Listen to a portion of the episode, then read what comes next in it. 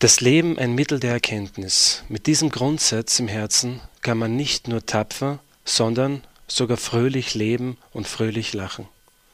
Liebe Menschen, ich begrüße euch heute zu einer weiteren Ausgabe des philosophischen Experiments, wo wir uns heute mit einem Denker beschäftigen, der von sich selbst sagt, er sei kein Mensch, er sei Dynamit. Dieser Ausspruch weist schon darauf hin, dass es sich hier um kein leises Denken handeln wird, Dennoch immer hört und spürt man die Wucht und die gewaltige Explosion dieses Denkens und dieser Philosophie, sobald man eine Seite dieser Philosophie liest. Dies macht diesen Denker ambivalent, es macht diesen Denker zum Faszinosum im Sinne des Wortes, denn er zieht an, durch was er abstößt. Aber genau das macht sein Denken zu einer fruchtbaren Eintrittssituation in das Philosophieren selbst. Andere hingegen wenden sich ab von ihm. Es sei ihnen zu laut, zu ernst. Aber ist er wirklich zu ernst? Ist sein Denken gerade eine Ernsthaftigkeit, die sich dadurch auszeichnet, dass er sich selbst nicht ernst nimmt? Wir wollen uns also heute mit dieser Frage an die Philosophie und an das Denken von Friedrich Nietzsche annähern. Und dazu habe ich heute einen, einen ganz besonderen Satz in die Sendung eingeladen, äh, einen Gast, äh, die sich in ihren philosophischen Arbeiten sehr stark mit dem Aspekt des Lachens in der Philosophie von Friedrich Nietzsche beschäftigt und in Freiburg sowie Lissabon und Paris gelehrt und lehrt. Und äh, ich möchte heute also Katja Hi in die Sendung begrüßen. Hallo Katja. Hallo. Danke für die Einladung. gerne, gerne. Ja, Katja, wir wollen in unserer heutigen Sendung uns über den Aspekt des Lachens an die Philosophie von Friedrich Nietzsche annähern. Einen Aspekt, den du in deiner wissenschaftlichen Arbeit äh, sehr intensiv behandelt hast. Und äh, da möchte ich vorerst einmal fragen, äh, warum eigentlich Nietzsche? Mhm. Also ähm, warum überhaupt Nietzsche? Es gibt, man könnte dazu vieles sagen, aber ähm, zuerst, weil er ähm, äh, ein unzeitgemäßer Denker ist. Mhm. Und das bedeutet für ihn, dass er ähm, gegen die Zeit ähm, denkt, aber aber auch für die, die kommende, die zukünftige Zeit. Und ich denke, das ist wichtig, dass wir, ähm, dass wir ihn wirklich so ähm, wahrnehmen können, um ihm durch seine Philosophie, durch sein, sein Denken eine, eine neue Zukunft vorzustellen oder wie das aussehen könnte, da, da, da, dass wir uns damit beschäftigen können. Mhm. Ähm, aber natürlich in diesem, also in diesem, mit dem Lachen, Nietzsche ist eigentlich einer der ersten Philosophen, die, die sich so, so ernsthaft mit dem Problem des Lachens auseinandergesetzt hat. Und ähm, also wie wir bestimmt noch sehen werden, das Lachen verstanden als, als eine, eine, eine gewisse Form von Kritik oder ein, ein Moment der Kritik, der immer, immer wieder ähm, zurückkommt. Und, und das ist etwas, das für mich sehr wichtig ist, dass ähm, man durch Nietzsche eine gewisse ständige Form von Kritik üben kann und, und man lernt, gewisse Fragen zu stellen, eine, eine, eine gewisse Form, ähm, sich Fragen zu stellen über, über andere Texten, aber auch über die Gegenwart, über, über viele Probleme, über sich selbst vor allem auch. Und das scheint mir wichtig zu sein. Ja, Katja, ähm, meine nächste Frage wäre, mhm. was zeichnet eigentlich äh, das Leben von Friedrich Nietzsche aus? Also wir haben ja im ersten Teil gehört, ähm, dass Friedrich Nietzsche äh, ein sehr ambivalenter, ein faszinierender Denker ist. Ähm, und hier wollte ich fragen, ob das sich auch in seinem Lebenslauf spiegelt, ob man mhm. hier von einem kontinuierlichen Lebenslauf sprechen kann, ob es hier Brüche gibt und äh, wie sich das sozusagen dann auf sein Denken ausgewirkt hat. Mhm. Also in Bezug auf, auf, auf die Brüche ähm, jetzt, also erstmal sollte man vielleicht denken ähm, oder sagen, dass man, dass es schwierig ist, sich ein Leben vorzustellen, die, die wie eine gerade Linie ähm, abläuft. Ähm, insofern ist, ist Nietzsches Leben keine gerade Linie. Die, die Brüche sind, sind natürlich wichtig. Zuerst kann, kann man natürlich denken an, an seine Kritik ähm, des Christentums, die, die sein Werk sehr stark äh, prägt und man könnte sagen, das ist eine Konstante, aber in gewissem Sinne ist das schon ein Bruch äh, mit seinem Vater, der der Pfarrer war, ähm, mit seinem vor, vorher, äh, ja, vor, also jungen, als er jünger war, mit, mit seinem junge, jüngere Zeit, als er angefangen hat zu studieren, Philologie und Theologie. Ähm, also man könnte das auch so ein, als ein Bruch sehen, als eine Entwicklung. Aber, je, aber dann schon in seinem philosophischen Werk äh, gibt es auch Brüche, wie zum Beispiel sein, seine Auseinandersetzung mit Wagner oder Schopenhauer. Ohne, ohne diese, diese Brüche zu denken, kann man einfach ähm, sein, seine Philosophie nicht, nicht verstehen. Ich glaube ja auch seine Mutter, oder? Seine Mutter war doch auch äh, zeitlebens ja davon überzeugt, dass er Pfarrer werden sollte. Ja, äh, und irgendwann äh, gab es so einen Streit, wo sie, wo sie, wo sie, wo irgendwie sie gemeint hat, okay, ab heute werden wir uns nicht mehr streiten streiten, aber ähm, wir sprechen einfach darüber nicht mehr. Und mhm. irgendwie hat sie irgendetwas Ähnliches gesagt, wie Frauen können sowieso nicht philosophieren, was ich natürlich bestreite. aber ähm, aber also nicht nur Brüche in diesem philosophischen Sinne, sondern natürlich auch die Krankheit, die, die, die, die Nietzsches Leben ähm, radikal äh, beeinflusst, ja, beeinflusst hat, ähm, nicht nur sein, sein nicht nur körperlich, sondern auch ähm, er hat auch dadurch ähm, geistlich gelitten. Ich, er könnte teilweise nicht äh, arbeiten, nicht lesen, weil er das Licht nicht, vertrauen konnte und er mhm. ist ständig auf der Suche gewesen, ähm, neue neue Orte, gewiss, wo er sich wohlfühlen könnte, wo er weiterarbeiten könnte. Also er war ständig woanders, er hat ähm, in verschiedenen Orten gelebt, in Italien, der Schweiz. Und das hat natürlich auch sein, sein Werk ähm, beeinflusst. Ja, Nietzsche ist ja 1844 geboren ja. und äh, 1900 gestorben. Mhm. Und äh, ich meine, die letzte Phase seines Lebens war ja doch äh, gekennzeichnet durch äh, mhm. eine geistige Umnachtung. 18, ja, in den letzten zehn Jahren kann man sagen, dass er nicht mehr, überhaupt nicht mehr fähig war zu arbeiten. Er ist auch in einem Irrenhaus äh, gewesen, mhm. dann aber mhm. hat, ähm, wurde er von seiner Mutter ähm, gepflegt und, und oh, von, von, von seiner Schwester, ja, als die Mutter starb und dann also dann hat er einfach die letzten Jahre äh, bei seiner Schwester gelebt. Aber dieser Aspekt ist sehr interessant, den du vorher erwähnt hast, dass Nietzsche sozusagen mhm. durch seine Krankheit auch durch äh, gezwungen war, immer verschiedene Orte anzusuchen, mhm. äh, an denen er sich wohlfühlte. Äh, kann man das eigentlich auch äh, in Bezug auf sein Denken sagen? Also er hat sich immer beschäftigt, ja, er hat sich immer, immer, immer mit, mit, ähm, mit der Krankheit beschäftigt, auch als, als Begriff, was, was das bedeutet. Ähm, und zum Beispiel in der, in der Einleitung der, in der Vorrede der fröhlichen Wissenschaft, dann spricht er über, über das, was er erlebt hat und dass man ihn vielleicht nicht verstehen kann, wenn man das Gleiche nicht er erlebt hat. Also mhm. das bedeutet, dass, dass, dass, er, dass er plötzlich durch seine, seine seine Krankheit, ähm, durch sein Leiden, durch die Schmerzen, die er hatte, er, er, ist, er hat eine andere Form von Denken ähm, gedacht. Ein Denken, das nicht ähm, von, von, diesen, von dieses Leibliche zu trennen ist. Und sogar, dass man nur gewisse äh, philosophische Gedanken haben kann, wenn man ein gewisses ähm, Erlebnis oder ein, etwas erfahren hat. Mhm. Ähm, also von daher kann man schon sagen, dass, dass das natürlich ähm, dass, ein, dass, dass das ja, das Leibliche sozusagen sein Denken geprägt hat, aber auch umgekehrt. Und das war auch ähm, seine Forderung, die, die, die Frage, die er sich gestellt hat, wie können wir eine bestimmte Gedanke einverleiben? Wie können wir das, was wir gedacht haben, das, was wir eingesehen haben, so internalisieren, dass es natürlich wird. Also diese, es, es gibt so ein, eine Bewegung, es wäre anders gesagt, es wäre falsch zu sagen, dass sein, das ja, das Leibliche, das, das ähm, Seelische, so, um, mich so auszudrücken, beeinflusst hat, sondern, sondern auch umgekehrt. Mhm. Und andererseits auch ähm, diese, durch diese Reisen, also dann hat er auch viel über, über ähm, den, den Süden, den, den Unterschied zwischen dem Süden und dem Norden gesprochen.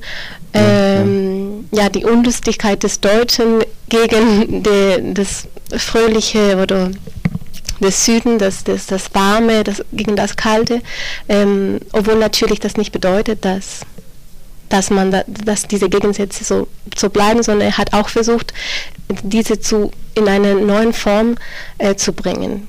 Ah, kann man das aber auch äh, so als einen Grundzug seines oder den, einen Charakter seines Denkens äh, sehen, dass Nietzsche immer wieder versucht hat, das Gewaltige des Lebens, das er mhm. als einer der wenigen so begriffen hat und so gesehen hat. Mhm. Und dieses Gewaltige des Lebens versucht er in eine gewisse Form zu bringen. Man kann das ja auch zum Beispiel verbinden, dann glaube ich, mit seinen Auseinandersetzungen mit den Dionysischen und mit den Apollonischen. An das Apollinische. Ja, genau. ja, auf jeden Fall könnte man das sagen. Ja, dass sein, sein Werk von diesem Versuch äh, geprägt ist, mhm. dieses, dieses Dionysische, dieses Chaotische in, in Wort zu, zu bringen, eine bestimmte Form und das dass er sich auch mit verschiedenen Formen aus, auseinandergesetzt hat. Ähm, Aphorismen, aber Zarathustra, das eher so wie eine Erzählung oder Novelle äh, vielleicht zu, zu, zu, sehen ist. Ähm, die Genealogie der Moral, eine ganz andere, ein ganz anderes Format. Und er selber sagt auch, dass der Philosoph ist derjenige, der der Wörter findet, um das zu, zu, zu nennen, was noch nie gen genannt wurde. Mhm. Ja? Und, und dass, das, dass diese Macht ist, ist die Macht des Philosophen. Mhm. Also es, es, ist, es ist nicht wirklich ein Erfinden, das, es, ist, es ist nicht etwas, das, das wirklich neu da ist, aber dadurch, dass es genannt wird, hat, hat es eine, eine ganz andere Präsenz. Ja, Katja, vielen Dank äh, für die erste Einführung und für die ersten Worte über den Charakterzug und die Charakterzüge im, im äh, Denken von Friedrich Nietzsche. Du hast ja im letzten Teil davon gesprochen, äh, von der Macht, die auch in der Philosophie liegt. Mhm. Und wir wollen versuchen, äh, in den nächsten Teilen unserer Sendung äh, einen anderen Charakterzug zu äh, aufzuzeigen, nämlich, dass die Macht nicht nur als eine ernsthafte Macht verstanden mhm, werden kann, mhm. sondern bei Nietzsche auch ins Lachhafte, ins Lachen führen kann. Mhm. Und dem werden wir uns einfach in den nächsten äh, Schritten unserer Sendung widmen. Äh, ich danke dir bisher bis hierher okay, und äh, wir spielen jetzt die erste Musiknummer und hören uns im zweiten Teil, wo wir dann genauer auf die Bedeutung des Lachens in der Philosophie von Friedrich Nietzsche eingehen.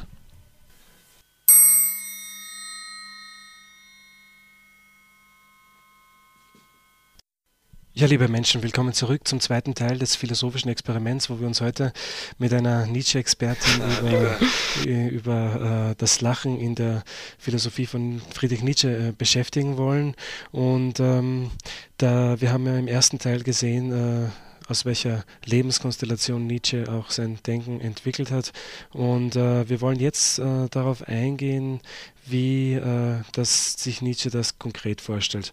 Und Katja, hm, wir haben im ersten Teil auch äh, schon davon gesprochen, äh, dass das Lachen als Form von Kritik angewendet werden kann. Es stellt sich für mich die Frage, ist dich das Lachen etwas Sinnliches, etwas primär Sinnliches? Also wie kann man sozusagen äh, diese Verbindung herstellen zwischen Denken und Lachen, so dass Lachen dann als eine Form der Kritik oder als eine Form der Kritik zu verstehen ist? Mhm. Ja, also ähm, ja, äh, ich, also ich denke schon, dass Nietzsche das, das Lachen ähm, so, so benutzt als ein Moment, ein, ein Moment der Kritik, ähm, aber das bedeutet nicht, dass, dass, dass es immer so ist bei Nietzsche. Im Gegenteil, dass, äh, es gibt verschiedene, verschiedene Formen des Lachens. Es gibt auch ähm, ein Lachen von denen, die überhaupt nichts verstehen. Ähm, also es, hat nicht, es ist nicht immer verbunden ähm, mit, mit Philosophie oder mit, mit Denken. Und, ähm, und außerdem ist es natürlich auch ähm, wichtig äh, zu betonen, dass das Lachen, mhm. also wie du gesagt hast, äh, äh, etwas Körperliches ist, etwas Physiologisches, also fast wie ein Niesen, ja, das man einfach mhm. nicht vermeiden kann. Und es gibt auch viele Stellen, wo Nietzsche sagt, ähm, ich muss, ich musste lachen, also dass er das, dass er, dass er, dass er, dass er das nicht vermeiden konnte. Aber äh, der Unterschied zwischen einem Lachen und einem Niesen ist, dass ähm, um, um, um, über etwas zu lachen, muss man, etwa, muss man irgendetwas verstanden haben oder okay. irgendetwas gedacht haben. Und, und, und, in diesem Sinne muss man, muss man ähm, denke ich, das Lachen verstehen, wenn, wenn er das so systematisch benutzt. Aber ähm, es ist nicht immer, immer der Fall. Im Gegenteil, also man sieht auch, äh, wie, wie das Lachen bei Nietzsche verschiedene Bedeutungen bekommt. Das ist etwas, ähm, worüber ich für, für, für das Nietzsche-Wörterbuch arbeite, zu sehen, wie, wie, diese, wie diese Bedeutungen sich, sich, sich verwandeln oder vielleicht sollte man eher sagen, systematischer werden. Also das Lachen hat bei Nietzsche nicht immer dieselbe Bedeutung, das heißt, äh, es nimmt verschiedene Formen an. Genau, also das passiert fast mit jedem äh, oder mit jedem Begriff in, in, Nietzsches Philosophie. Und äh, also in seinen früheren Werken ist das Lachen immer ähm, ver verbunden mit, mit, dem, dem, dem, dem, mit dem Dionysischen, mit dem Göttlichen. Ähm, es ist, im, es ist fast immer als Zeichen von Freude äh, zu verstehen. Mhm. Ähm, er benutzt das ähm, eher so um etwas zu beschreiben, eine, eine bestimmte Situation zu beschreiben, also wie irgend, was irgendjemand macht, der, der lachte oder ähm, aber aber nicht unbedingt, aber das Lachen an sich hat keine ähm, bestimmte Bedeu wichtige philosophische Bedeutung, mhm. denke ich. Ähm, das, das verändert sich aber allmählich, vor allem ab der fröhlichen Wissenschaft.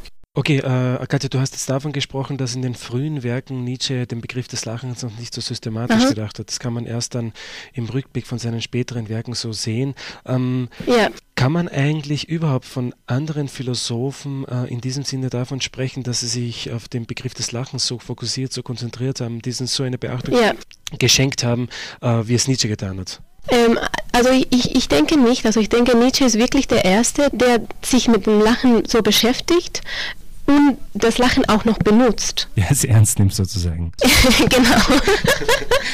ja, genau, ähm, weil, ähm, also natürlich ist das Wort Lachen ähm, wichtig, wenn man sich mit dem Problem des Lachens beschäftigt, aber, aber man muss auch noch diese Stelle finden, mhm. wo ähm, dem Leser zum Lachen gebracht wird. Ja, genau, genau. Also du, du, du liest den, den Text und, und, und, und du musst auch lachen, ja, weil ähm, es gibt gut, es gibt äh, Forscher, die meinen, dass man mit Nietzsche nicht lachen kann, aber ich bin der Meinung, äh, Deleuze, wenn er sagt, dass ähm, wenn man in bestimmten Stellen nicht sich zum Tode lacht bei Nietzsche, das, dann hat man gar nichts verstanden von Nietzsche. Mhm. So, ich denke, ich, also das ist, das ist auf jeden Fall ein, ein wichtiger ähm, Aspekt. Ja, Katja, ähm, du hast ja vorher äh, schon einmal Gilles Deleuze erwähnt und da möchte ich auch an einen Gedanken noch einbringen.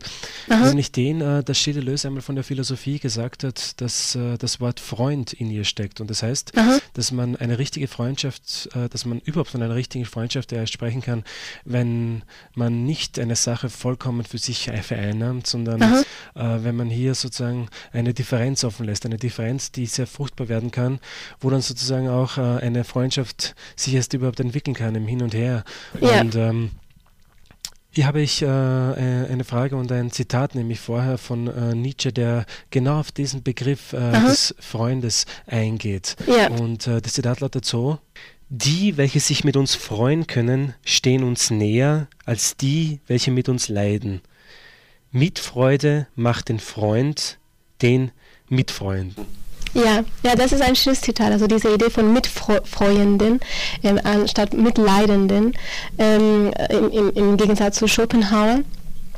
Ähm, und und für, für Nietzsche hat das Lachen diese, äh, also es, es gibt viele Stellen, wo, wo, das, wo das Lachen steht äh, für ähm, etwas, was man teilen kann, das zwischen Freunden äh, entsteht. Und, und das ist auch ähm, etwas, das er zum Beispiel in Zarathustra versucht ähm, dass der Leser mit ihm lacht oder ähm, er will dem Leser ähm, das Lachen lernen. Mhm, mh. ähm, aber also wichtig ist auch dieses Lernen. Es gibt eine bestimmte Form von Lachen. Das, also nicht, nicht, nicht jedes Lachen ist sozusagen das Nietzscheanische Lachen. Ähm, und, und, das sieht man auch sehr gut in, der, in Zarathustra, ähm, weil das Volk über Zarathustra lacht, aber, aus, aber es ist eine, eine vernichtende Form von Lachen. Und also das in, in, in Zarathustra dann, dann heißt es, sie lachen, aber es ist Eis in ihrem Lachen. Ähm, und also ich denke, es ist wichtig, dass man, dass man diese bestimmte Form ähm, versteht, das Nietzsche meint. Was, was meint er genau, wenn er sagt, dass man das Lachen lernen muss? Welches, welche, welches Lachen ähm, ist, ist diese? Und ähm, ich denke, also diese ganze ähm, Auseinandersetzung, ähm, mhm, mhm, also diese ganze Form, ähm, die, für, die für Nietzsche wichtig ist, fängt eigentlich mit der Idee de, des über sich selbst Lachen. Mhm. Okay. Ähm, das ist, das ist, das, das fängt eigentlich in Morgenröte wird, wird, ist, es, ist es wichtig, aber vor allem in der fröhlichen Wissenschaft, ähm, wo äh, das Motto ähm, ist, heißt, ich, ich wohne in meinem eigenen Haus, habe niemandem nie nichts nachgemacht und lachte noch jeden Meister aus, der nicht sich selber ausgelacht. Mhm, mh. Also, also das ist, das ist, das ist wichtig und, und, und, was das genau bedeutet, das kommt jetzt damit zusammen mit dieser ähm, Frage nach, de, nach dem Kritik. Mhm. Also über sich selber lachen, dafür braucht man eine, eine bestimmte Perspektive, einen bestimmten Standpunkt. Und die, dieser Standpunkt ist der Standpunkt der Kritik. Mhm wo man sich über sich selber reflektieren, reflektieren kann, aber auf eine bestimmte Weise sich selber in Frage stellen kann, aber ohne sich ähm, gleich zu vernichten.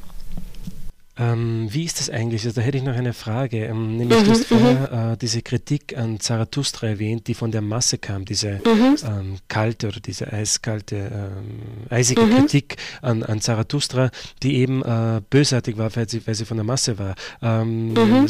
Kann man äh, da überhaupt weil sagen oder äh, kann man das so sehen, äh, weil ja Nietzsche immer in, in seinen Schriften ja ähm, die Masse nicht so hoch ja, schätzt ja. wie sozusagen das Individuum, das große Individuum. Ähm, wie kann man das äh, verstehen?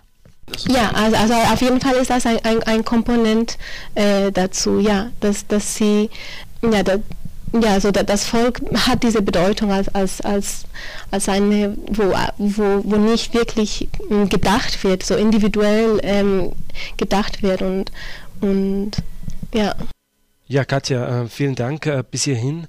Ähm, wir werden uns im nächsten Teil jetzt noch genauer über die Formen des Lachens in der Nietzsche'schen Philosophie beschäftigen, die du ja in deinen wissenschaftlichen Arbeiten äh, herausgearbeitet hast und ähm, werden uns also dann im nächsten Teil konkret die Formen in ähm, Lachen oder des Lachens bei Nietzsche ansehen und vorher spielen wir aber noch eine Musiknummer.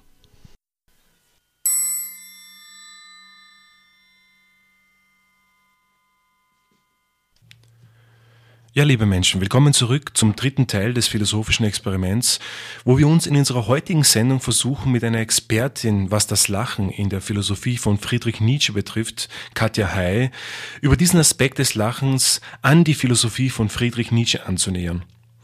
Wir sind im letzten Teil darauf gestoßen, Katja, mhm. dass Nietzsche deiner Meinung nach der einzige Philosoph ist, der sich systematisch mit dem Begriff des Lachens intensiv auseinandergesetzt hat. Ja, selbst wenn das Wort systematisch ein bisschen problematisch ist bei Nietzsche, also muss man, muss man, muss man vorsichtig sein. Stimmt, ja. ja. ja, das stimmt, das stimmt.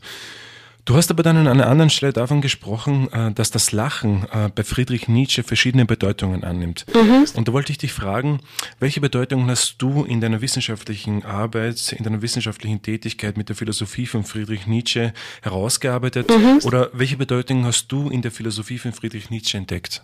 Ja, also, ähm, also, also nicht nur be verschiedene Bedeutungen, sondern, sondern, sondern einfach, dass, dass es verschiedene Funktionen in, in seinen Texten hat.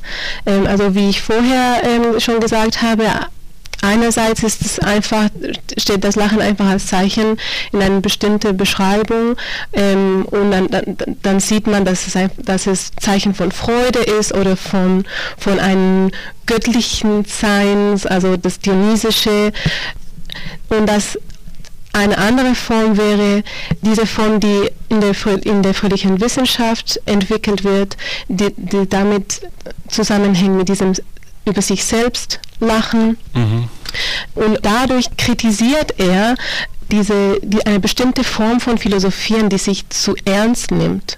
Also er, er kritisiert sehr stark dieses sich ernst nehmen, weil diese, also die, die, die, die Verbindung, dass er als ein Vorurteil sieht, die, die Verbindung, notwendige Verbindung zwischen Denken und etwas Schweres, äh, Finsteres, das, und, und dass das als die Sache ernst zu nehmen, ja, das, das kritisiert er.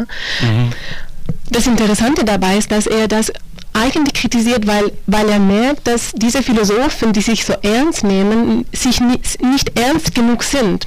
Weil, weil, weil sie, sie merken nicht, dass, dass dass es immer einen Standpunkt gibt, ähm, von wo aus das, was Sie sagen, in Frage gestellt werden kann.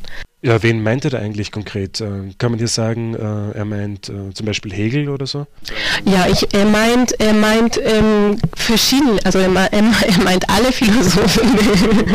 also er meint, er, er meint jede, jede, jede Momente ähm, de, des Denkens, wo man sich so ernst nimmt und wo man ja, das, das vergisst, dass alles, dass alles nochmal in Frage gestellt werden kann, wie ich schon gesagt habe. Also aber vielleicht ist er, am interessantesten ist es, wie er, er Kant kritisiert. Okay. Ja, also er, er, er, er sagt ähm, zum Beispiel, reden wir nicht vom kategorischen Imperativ, dieses Wort kitzelt mein Ohr und ich muss lachen. Also, also die Stelle dann geht weiter und das ist äh, eine ganz Auseinandersetzung mit Kant. Aber interessant ist, also die, was, was bedeutet dieses, das Wort kitzelt mein Ohr?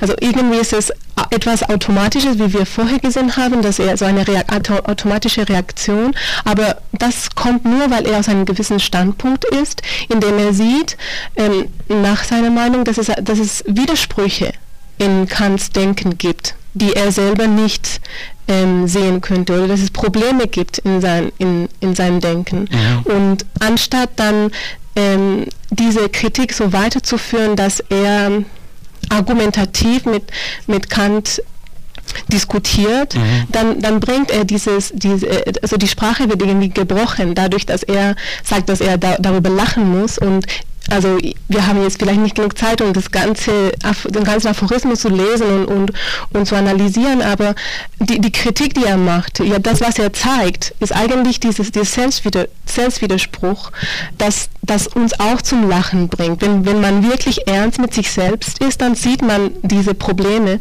Und das ist ein Problem, das, das die Philosophie selbst äh, betrifft, die Suche nach der Wahrheit. Ja, es, mhm. es, es, ist einfach, es gibt etwas Selbstwidersprüchliches. Selbst wenn man sagt, alles ist relativ, selbst diese Aussage, wie soll man das ne nehmen? Ist das, ist das, ist das jetzt auch ein, eine relativ hat das auch eine relative Wahrheit oder ist das absolut? Und, und, und, und dieses, dieses, diese Widersprüche, die irgendwie un, unvermeidlich zu sein scheinen, sind die Widersprüche, die Nietzsche durch das Lachen, indem er das Lachen im Denken integriert, überwinden, zu überwinden versucht. Also das wäre ein, eine Form, in der man die fröhliche Wissenschaft verstehen kann. Also das bedeutet nicht, dass das ernsthaft, also dass, dass man das, die Sache ernst nimmt, ausschließt, das nicht. Okay. Aber dieses Ernstnehmen muss zusammengeführt äh, werden mit einem Standpunkt, die den Diskurs brechen, die den Gedanken ähm, ernst zu nehmen, äh, ja. muss man sozusagen wirklich ernst nehmen. Ja, genau. Und, und, und, und das, und, und das bedeutet, dass man dem Lachen mhm. diesen Platz schaffen mhm, muss, mhm, um sozusagen diese Ernsthaftigkeit auch ja. durchbrechen zu können. Ja, ja. Es hängt auch damit mit einem gewissen, also wie er das sagt, eine gewisse Redlichkeit, äh, dass man einfach ja nicht, nicht selbst geblendet ist von, von, von seinem eigenen äh, Gedanken äh, in seiner eigenen ja. Philosophie. Ja. Äh, und da hätte ich jetzt einen Gedanken mhm. äh, von, oder ein Zitat von Friedrich Nietzsche, das glaube ich äh, dazu äh, passen würde. Ja. Und zwar schreibt der Nietzsche, die liebliche Bestie Mensch verliert jedes Mal, wie es scheint, die gute Laune, wenn sie gut denkt. Sie wird ernst. Und wo Lachen und Fröhlichkeit ist, da taugt das Denken nichts. Und so lautet das Vorurteil dieser ernsten Bestie gegen alle fröhliche Wissenschaft.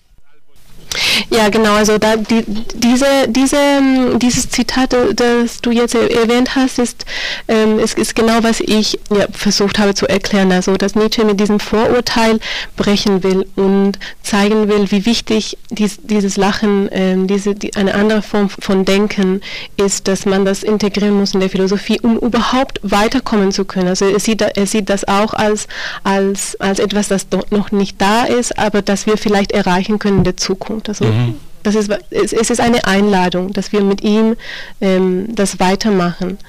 Ähm, mit ihm lachen. Genau, mit ihm lachen. mit ihm lachen und diese neue Form von, von Wissenschaft.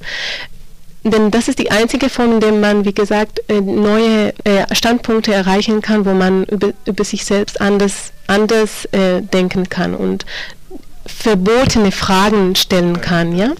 Ähm, und also das wird dann in der, in der Entschuldigung, in Zarathustra, dies wird, dies wird noch stärker mhm. und das ist, das, das, da kommt häufig die Formulation, dass wir das Lachen lernen müssen, auch zusammen mit Tanzen, also andere Formen, also nicht die, die mit der traditionellen Philosophie irgendwie brechen.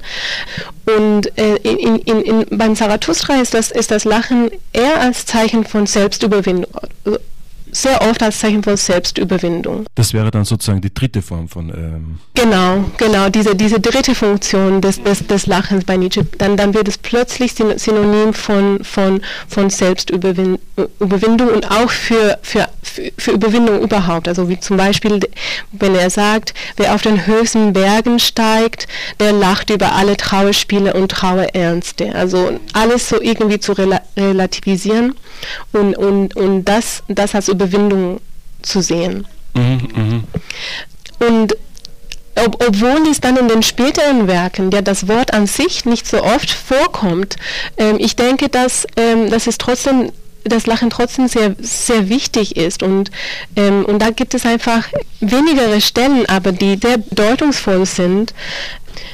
In der, ähm, zum Beispiel in der, in der Genealogie der Moral, ähm, da, da spricht er über, über ein Überlegenheitslachen. Also mhm, das wäre also das hätte dann noch etwas ähm, damit zusammen zusammen mit dieser äh, Überwindung, aber auch also in, in, den, in den späteren Werken dann dann ist es wirklich ähm, wie was ich äh, vorher erwähnt haben, diese Kritik mhm. wichtig. Also Lachen als, als ein Moment der Kritik. Und das wäre dann sozusagen die vierte Form äh, des Lachens. Genau, das wäre, das wäre zusammen die vierte, die vierte Form des Lachens. Und da hätte ich ein Zitat von Dario Fo, den ja. äh, italienischen Nobelpreisträger und Schriftsteller, der einmal geschrieben hat, das Lachen ist die kräftigste Waffe gegen die Macht, weil es den Menschen vor ihren Ängsten befreit. Könnte man das äh, hier einordnen in, in diese äh, kritische Form des Lachens bei Nietzsche? Ja, auf jeden Fall. Ähm, also er, er, er sagt auch, er nennt auch das Lachen oder sieht auch das Lachen als einen Todkampf. Und, und er sagt, äh, Lachen, Spotten ohne, ohne Ver Verbitterung vernichten. Also dieses Lachen als diese Kritik, aber ohne zu vernichten, aber, aber diese, diese sehr, sehr präzise Kritik, dies ist unser Todkampf. Ja. Also haben wir äh, sozusagen jetzt, um das nochmal zusammenzufassen, mhm. äh, bei Nietzsche äh, finden wir verdichtet vier Formen von Lachen, mhm. die du eben herausgearbeitet hast in ja, deinen äh, ja. wissenschaftlichen Arbeiten, nämlich äh, das Lachen als Form von Freude, mhm. das Lachen als Form von Weisheit, das mhm. Lachen als Form von Überwindung mhm. und das Lachen als Form von Kritik. Genau, und dann, und dann sagt er zum Beispiel, ähm, dass wir vielleicht äh, als Parodisten der Weltgeschichte und Hansfürste Gottes ähm, werden und dass wir nicht wenn nicht, wenn das, wir das nicht heute erreichen, dass, dass wir das vielleicht noch in der Zukunft erreichen werden, ähm, vielleicht hat unser Lachen noch Zukunft, meint er.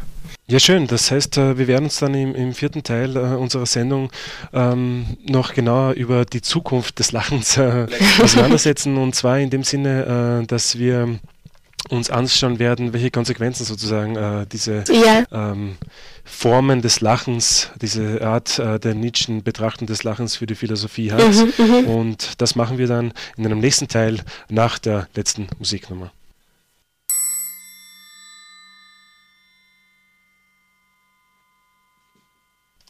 Ja, liebe Menschen, willkommen zurück zum vierten Teil des philosophischen Experiments, wo wir in unserer heutigen Sendung mit dem Aspekt des Lachens versucht haben, uns der Philosophie von Friedrich Nietzsche anzunähern. Und das haben wir mit äh, einem Gast gemacht, mit äh, einer Expertin, was das Lachen äh, in der Philosophie von Friedrich Nietzsche betrifft, nämlich Katja Hay. Und wir haben in den ersten drei Teilen also gezeigt, was sozusagen die vier verschiedenen Formen des Lachens in der Philosophie von Friedrich Nietzsche sind. Und wir wollen jetzt in einen nächsten Schritt in diesem Teil, im letzten Teil der Sendung, versuchen zu zeigen, oder darüber zu reden, viel besser, äh, was es äh, sozusagen für Konsequenzen für unsere heutige Philosophie äh, hat. Äh, mhm. Also Sollen wir sozusagen mit Nietzsche über unsere heutige Philosophie lachen oder müssen wir noch ernster werden und überhaupt wieder mal ernst genommen zu werden? Also ich, ich weiß nicht, vielleicht musste man, äh, wie Nietzsche auch manchmal sagt, man weiß nicht, ob man lachen oder weinen okay. soll. Okay.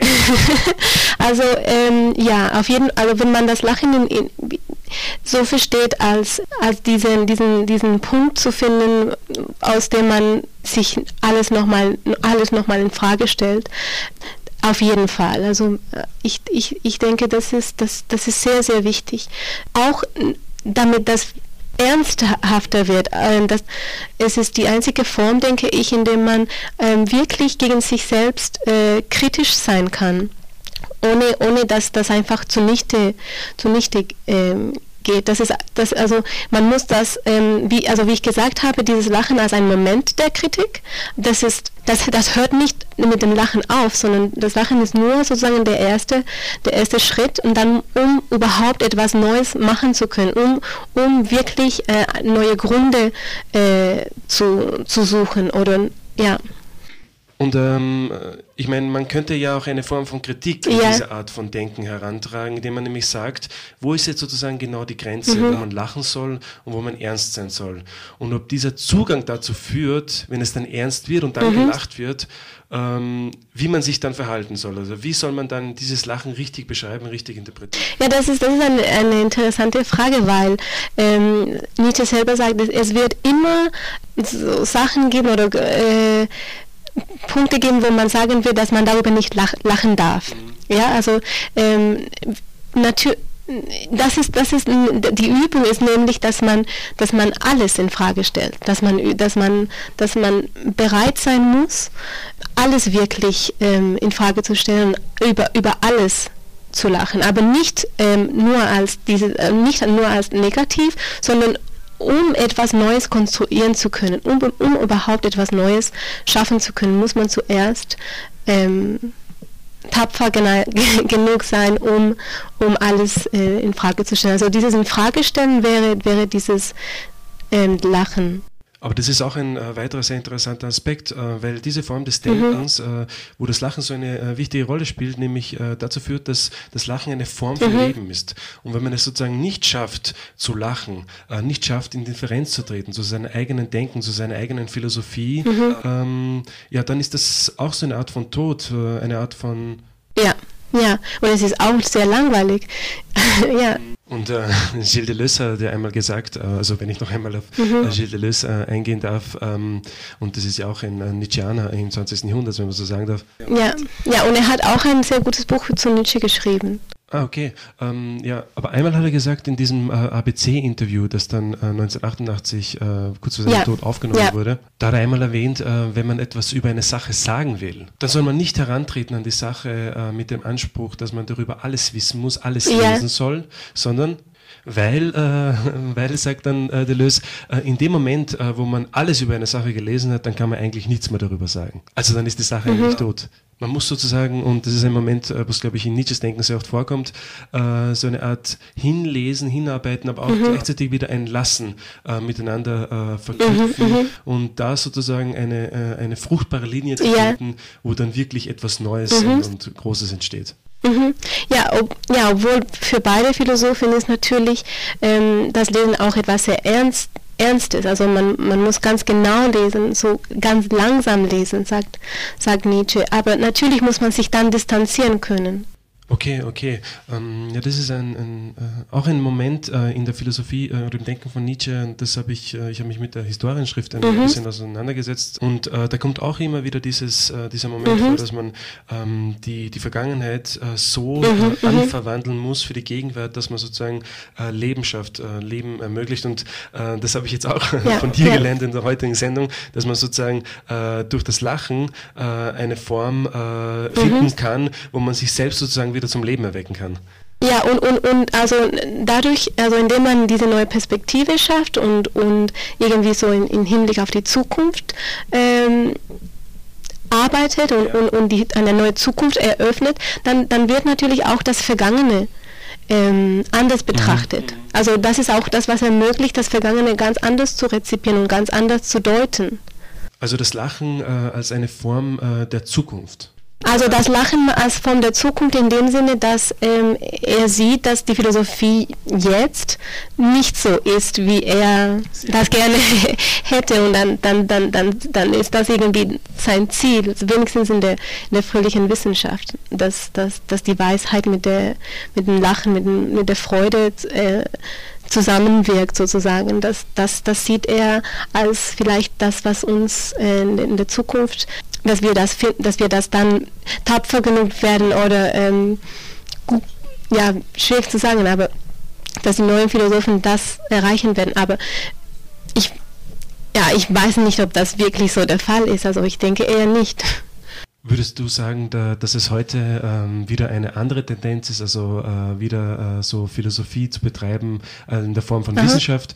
Oder ähm, anders gefragt, äh, was würdest, was glaubst du, würde Nietzsche sagen, äh, wenn er sich heute in ein äh, Seminar bei uns setzen würde?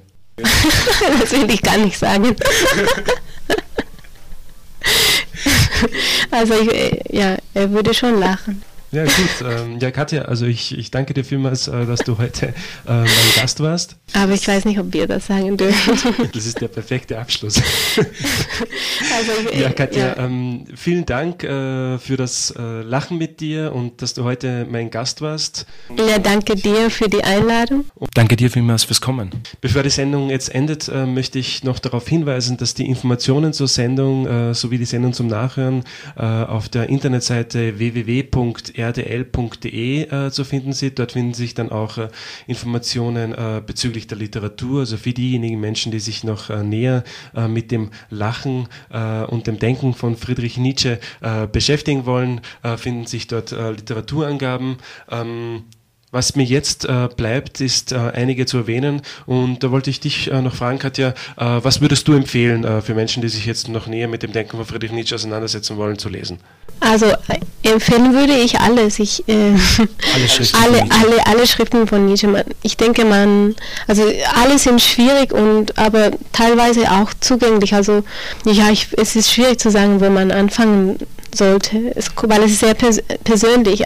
Vielleicht Zarathustra ist einfacher für einige oder die Aphorismenform, ähm, aber nicht nur Nietzsche, sondern auch ähm, die ganze Philosophen, die Nietzsche äh, inspiriert hat, mhm. äh, die, die Französen, Foucault, Deleuze, Bataille und dann aber auch, äh, auch Heidegger, also ja, vielen Dank. Ja, und äh, ich würde noch erwähnen, äh, für Menschen, die sich äh, mit Nietzsche noch nicht beschäftigt haben, äh, das Buch von Rüdiger Safranski zu lesen mit dem Titel Nietzsche, das im äh, Fischer Verlag äh, erschienen ist. Und ich habe hier Informationen für Leute, die sich genauer noch mit Nietzsche beschäftigen wollen, nämlich erstens den Nietzsche-Kommentar von Professor Jochen Schmidt, Professor Barbara Niemeyer und Professor Andreas Urs Sommer, der hier auch in Freiburg lehrt. Und zweitens dann ein Nietzsche-Wörterbuch, wo Katja selbst selbst äh, mitarbeitet. Äh, und äh, das ist ein vierbändiges Nietzsche-Wörterbuch, äh, das herausgegeben wird von äh, Paul von Tongeren und Hermann Siemens. Und äh, drittens würde ich noch erwähnen einen Workshop, nämlich den Workshop Nil Nietzsche's International Lab, äh, auch äh, gegründet äh, in Lissabon, der auch gegründet ist von oder eine Mitbegründerin war Katja Hay. Ja, äh, liebe Menschen, äh, ich bedanke mich äh, fürs heutige Zuhören und äh, ich möchte äh, die heutige Sendung äh, beenden mit einem Nietzsche-Zitat, das in gewissem Sinne unsere heutige Sendung und den schwierigen Charakter von Nietzsche auf den Punkt bringt. Und ich verabschiede mich und hoffe, wir hören uns einfach das nächste Mal und bis dahin noch eine schöne Zeit. Hier schreibt Nietzsche einmal. Es ist durchaus nicht nötig, nicht einmal erwünscht, Partei für mich zu nehmen, im Gegenteil. Eine Dosis Neugierde, wie vor einem fremden Gewächs, mit einem ironischen Widerstande, schiene mir eine unvergleichlich intelligentere Stellung zu mir.